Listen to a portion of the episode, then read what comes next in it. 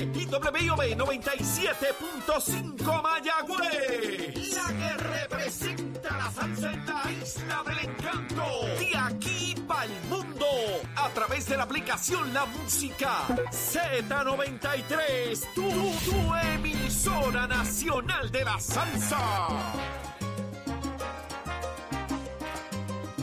Emisora de la salsa donde escuchas Nación Z de lunes a viernes de 6 de la mañana a 8 con Saudis, Jorge Suárez, Eddie López a través de Z93, 93.7 en San Juan, 93.3 en Ponce y 97.5 en Mayagüez. Todo Puerto Rico cubierto del mejor análisis y de dónde usted se entera. ¿Ah? ¿Dónde usted se entera? ¿Hacia dónde nos llevan como países? Aquí, en Nación Z, donde arranca una nueva hora. Buenos días, Jorge. Buenos días, Eddie. Buenos días, Saudis. ¿Saudis? Buenos días, Saudis. ¿Saudis? A las 7 y 5 de la mañana en vivo aquí en Nación Z, desde los estudios de Z93 para todo Puerto. Rico, listos para continuar con el análisis diario de lo que ocurre en y fuera del país. Así que, como siempre, un enorme privilegio contar con ustedes. La aplicación La Música, descárguela ahora mismo en su celular, mire, gratuita para que vea y nos escuche lo que ocurre aquí en Nación Z. Buenos días, Edis. ¿Qué Buenos días, Jorge. pasas? Buenos días, ¿Qué Javi. pasas? Un privilegio estar con ustedes una nueva hora de una nueva mañana, hoy martes, mañana de martes 4 de octubre del 2022, prestos y dispuestos a llevarles las informaciones a todos ustedes. Ay, Eddie. y levántate que el despertador te está velando.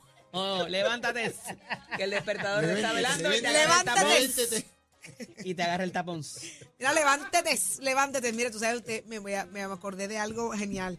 Yo hacía las, las animaciones de, de Jayuya en las fiestas patronales y eso para mí me encantaba y eso para mí era una cosa enorme. El primer año que lo hice yo quería hablar tan correcto porque mi mamá me enseñó que había que hablar correcto. Las S donde eran, las R no me las podía comer. Mi mamá siempre ahí. Y yo veía a mi mamá bien orgullosa en el público mirándome ese día. Yo decía, me estoy votando, me estoy votando. Y al otro día por la mañana me dice, mami, yo, mami, ¿cómo fue? ¿Cómo estuvo esto? Me dijo, "Pues mira, mamá, muy bonito, muy bonito. Y ahí yo le hablé correcto.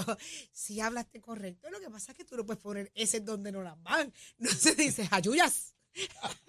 Utuados. Ahora entiendo. Le metí todas las S donde no habían, porque Como yo saudis. quería, saudis, yo quería hablar bien correcto. Y metí ese hasta donde no cabía. Y a comer bacalado. en Bacalados, humaca- En humacado. bacaladitos, vamos a comer eh, mamposteados. y me acuerdo de eso, ay, qué linda mi mamá.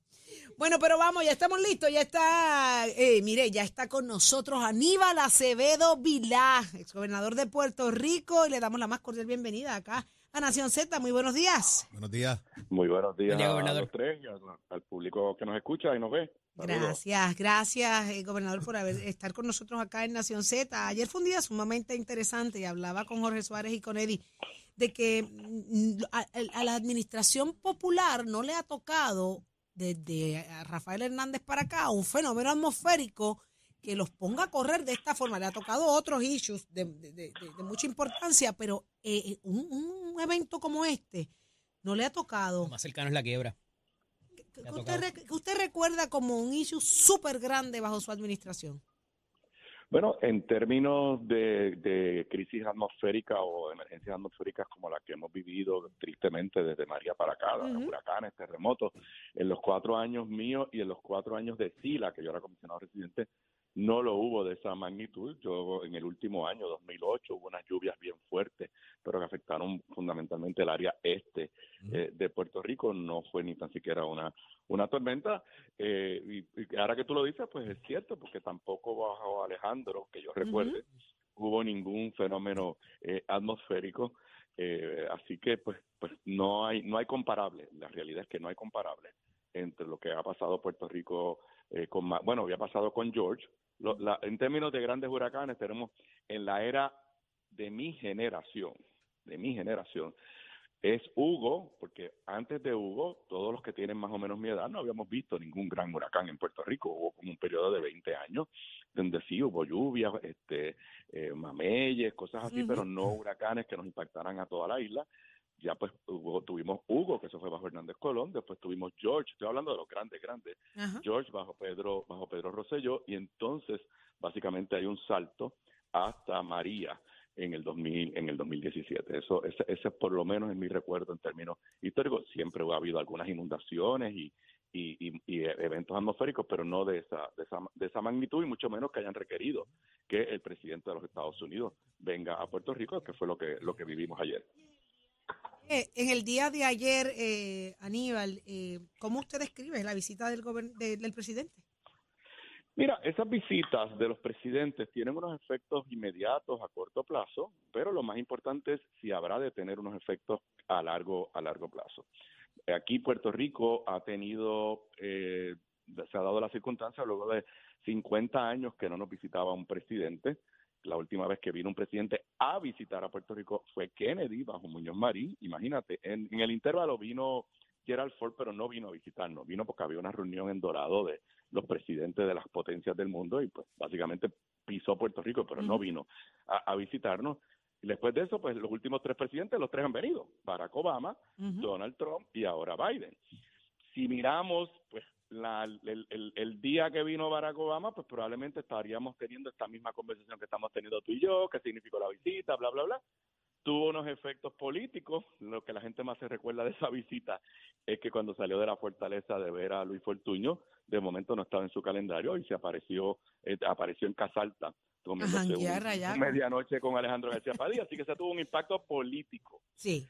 ¿Qué, ¿Qué impacto tuvo para Puerto Rico? Honestamente nada. No hubo gran trascendencia más allá de esa visita de Barack Obama y cuatro años después nos respetó, nos respetó promesa. Luego tienes el caso de Donald Trump, que hubiéramos estado hablando lo mismo hoy, hace cinco años atrás. Curiosamente, era exactamente hace cinco años atrás. Yo no creo que eso fue casualidad. Creo que la Casa Blanca de Biden escogió el día para hacer los contrastes. Pues sí, estuvimos, pues todo el mundo pensó, el hecho que vino Trump aquí, eso va a hacer que se, ayude, se agilicen las ayudas y pues sabemos, primero en el caso de él, el día fue nefasto. Eh, básicamente le, eh, eh, la, la escena esa tirando papel toalla y en la conferencia de prensa cuando minimizó el daño de María y trató de decir, y el gobernador Ricardo Rosillo tristemente le dio la razón, que aquí pues no había pasado gran cosa, que solamente había habido 16 muertes, cuando todos sabemos al final fueron miles y miles de muertes, pero después de la visita de Trump, pues pasó todo lo contrario, se, aguantaron las ayudas, las expresiones de Donald Trump siempre fueron de desprecio hacia Puerto Rico y estamos donde estamos. Ayer, pues sí, el contraste es claro, o sea, eh, eh, eh, Biden no vino a hacer chistes, este, eh, fue muy cuidadoso en, en, su, en sus expresiones, demostró, parece ser genuinamente una solidaridad. Sustantivamente ayer, yo creo que la noticia más importante es que anunció la creación de un, no está claro, ahora tendremos que ver los detalles en las próximas semanas, pero anunció un esfuerzo que va a ser dirigido por la secretaria del Departamento de Energía para reconstruir la red eléctrica algo que llevamos cinco años esperando que suceda. ¿Qué quiere decir ese anuncio? Está por verse. Quiere decir que eh, Luma y la autoridad y el gobierno de Puerto Rico van a quedar en un segundo plano porque van a federalizar la reconstrucción, no está claro. Quiere decir que Biden se dio cuenta que no se puede confiar en el gobierno de Puerto Rico ni en Luma para invertir los 11, 12 mil millones de dólares para la reconstrucción de la red.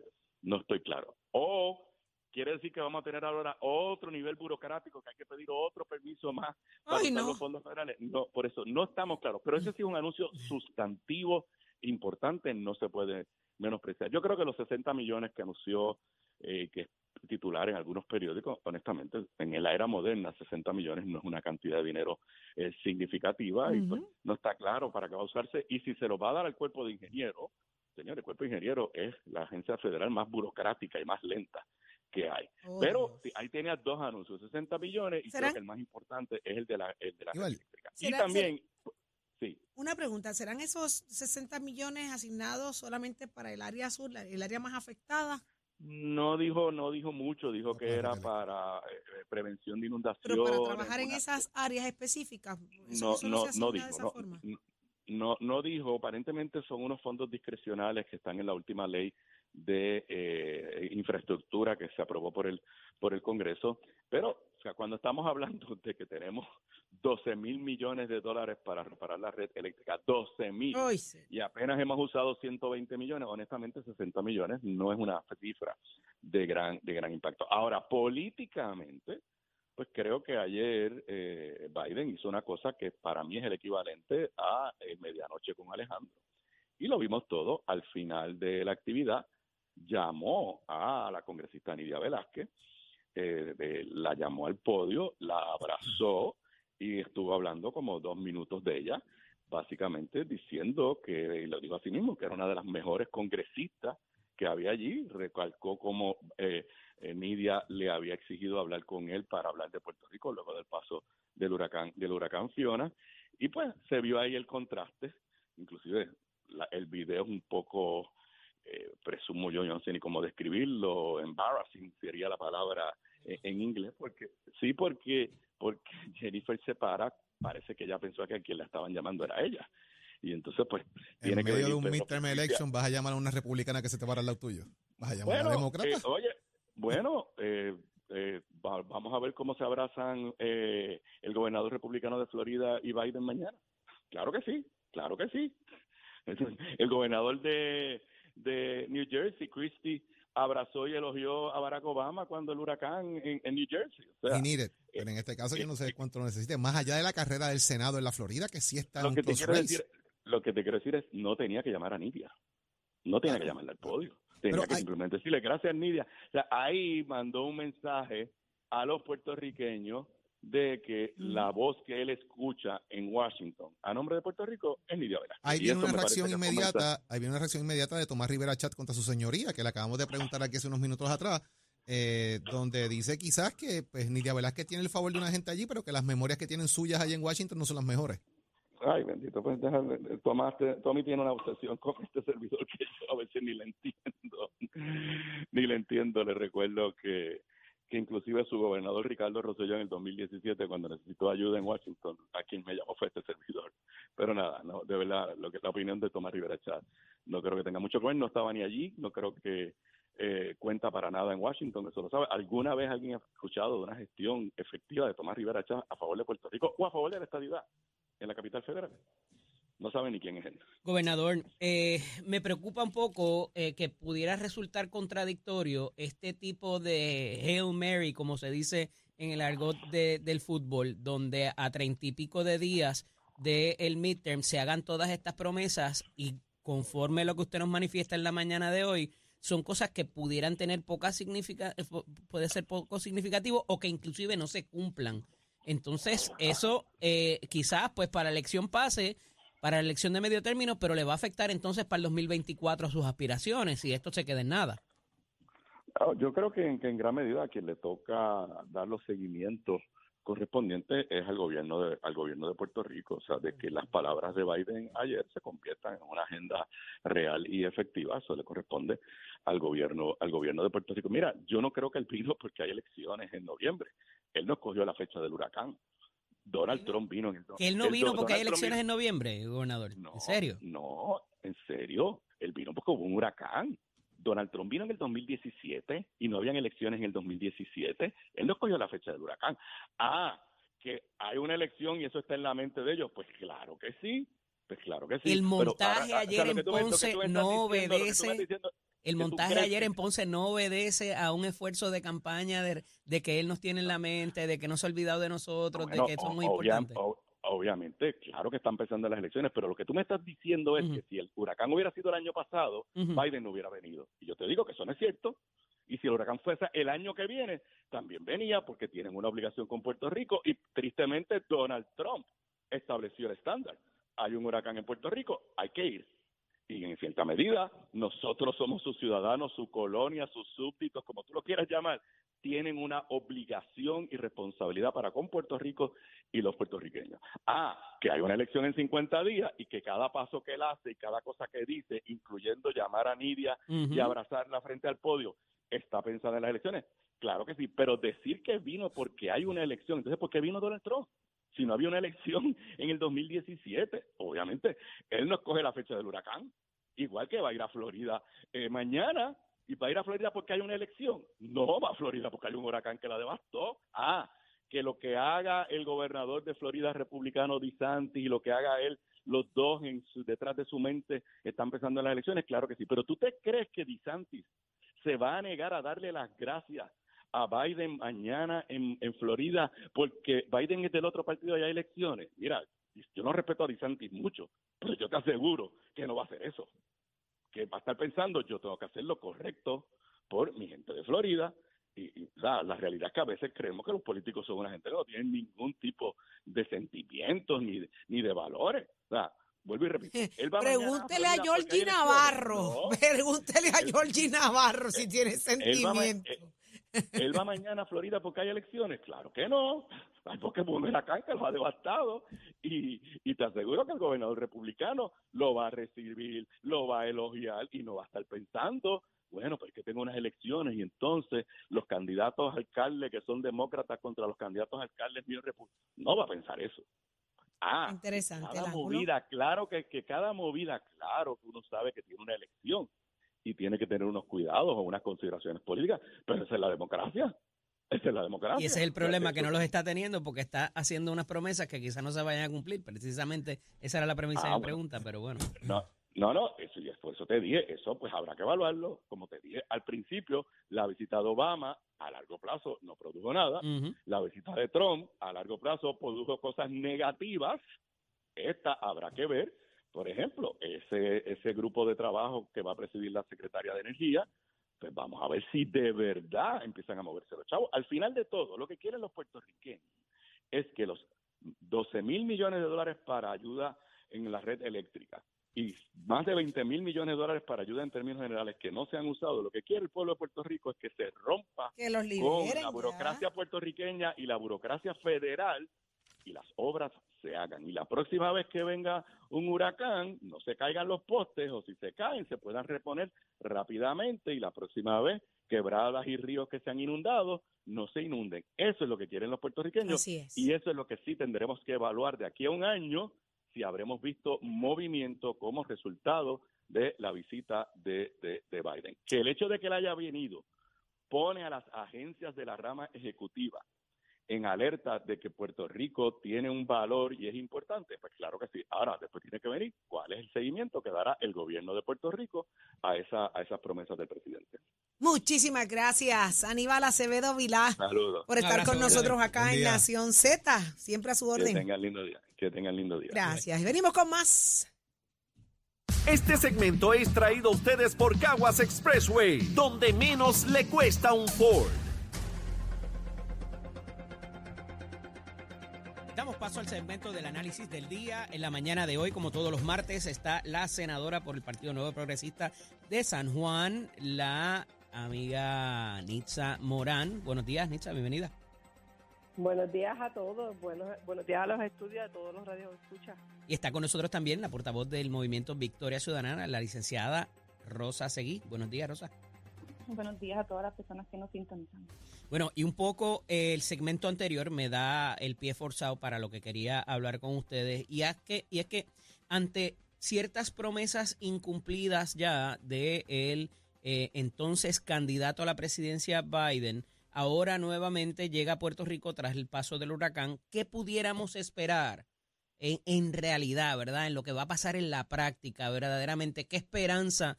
Tienen ustedes de lo que pudiera eh, ocurrir tras la visita del presidente o simplemente esto se va a quedar en el acto de la visita, quizás un poco de política y no va a pasar nada? Comienzo con, con la licenciada Rosa. Bienvenida. Buenos días. Eh, pues mira, tenemos la esperanza de que suceda, pero eh, como has dicho, ¿verdad? Hay muchas promesas de campaña que no han sido cumplidas con el pueblo de Puerto Rico. El programa de gobierno Biden-Harris incluía, ¿verdad? Eh, atender que no eh, continuara la Junta de Control Fiscal con sus políticas nocivas y sabemos pues que el Departamento de Justicia había dicho que iba a entrar al pleito de la quiebra para atacar la constitucionalidad de la ley promesa y entonces luego se retira y eso no sucede. No sucede el pareo de fondos de, de Medicaid, eh, de Medicare y tampoco eh, hemos tenido un proceso de descolonización.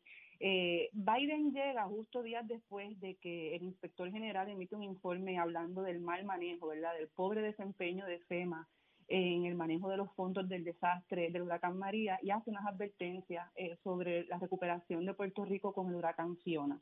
Así que pues estamos en un momento eh, muy sensitivo en el que se alega que FEMA incurrió en múltiples faltas, pero siempre también hay una responsabilidad del gobierno local eh, así que, ¿qué va a pasar ahora con la recuperación de FEMA cuando el gobierno federal lo que está diciendo es que no se ha manejado bien y que se presta para malversación y fraude de fondo? Pues tenemos que estar muy atentos y esperemos que esto nos retrase la situación. Senadora, a esos efectos, una de las promesas que parece haber habido en campaña era la de la estadidad para Puerto Rico, para favorecer la estadidad. ¿Eso es así? ¿Se ha quedado en veremos? Eh, ¿qué, pudiera decirnos en cuanto a eso para propósitos de eh, la aspiración que tiene su partido?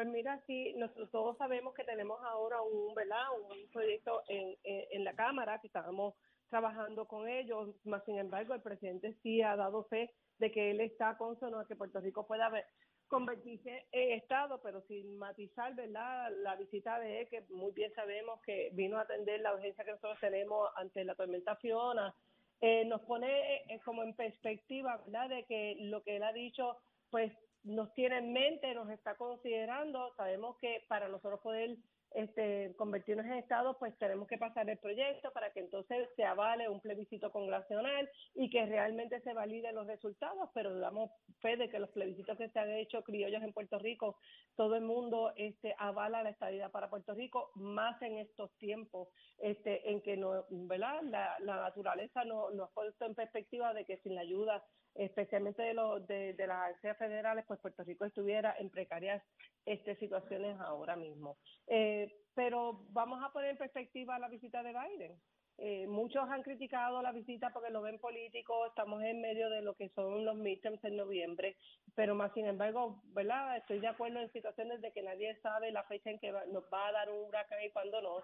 Yo creo que es preciso que los, que los presidentes vengan a Puerto Rico, eh, toquen suelo boricua y nosotros sentirnos de que somos finalmente sí un territorio que no estamos siendo tratados adecuadamente, si él ha venido a poner a la rueda a correr un poco más rápido, pues agradecido. El que me conoce sabe que yo milito en el Partido Republicano, no necesariamente milito, ¿verdad?, en la perspectiva de, de, lo que es la política pública demócrata, pero sí nos pone en perspectiva, siempre es bienvenido. Muchos criticaron también que tuviéramos generadores en la conferencia de prensa en vez de bandera y todo lo demás o un, o un rollo de cable, como decían en muchas de las noticias, pues mira, sí, si lo vemos de una manera jocosa, pues mira, nos está llevando un mensaje subliminal de que nosotros no sabemos hacer nada. Pero si lo vemos de una manera, nuevamente no milito en el Partido Demócrata, pero una, una de una buena manera es que realmente pues el presidente de los Estados Unidos está consono a la necesidad que tiene Puerto Rico, que nos está ayudando, que trajo unos generadores que tantamente criticamos por Luma, que los hospitales que no tenían, pues mira, ha llegado los generadores, ha traído los cables, ¿verdad? Los, utensilios, los artículos para poderlos este, instalar. Así que yo creo que vamos a ver lo mejor de todo lo que nos está pasando. En términos del escogido de, de setting de la agenda del presidente ayer en Ponce, el que no estuvieran los alcaldes, eh, ¿verdad?, más afectados allí. Eh, ¿Qué le parece en términos de la organización y a dónde se, ¿verdad?, donde se llevó al presidente.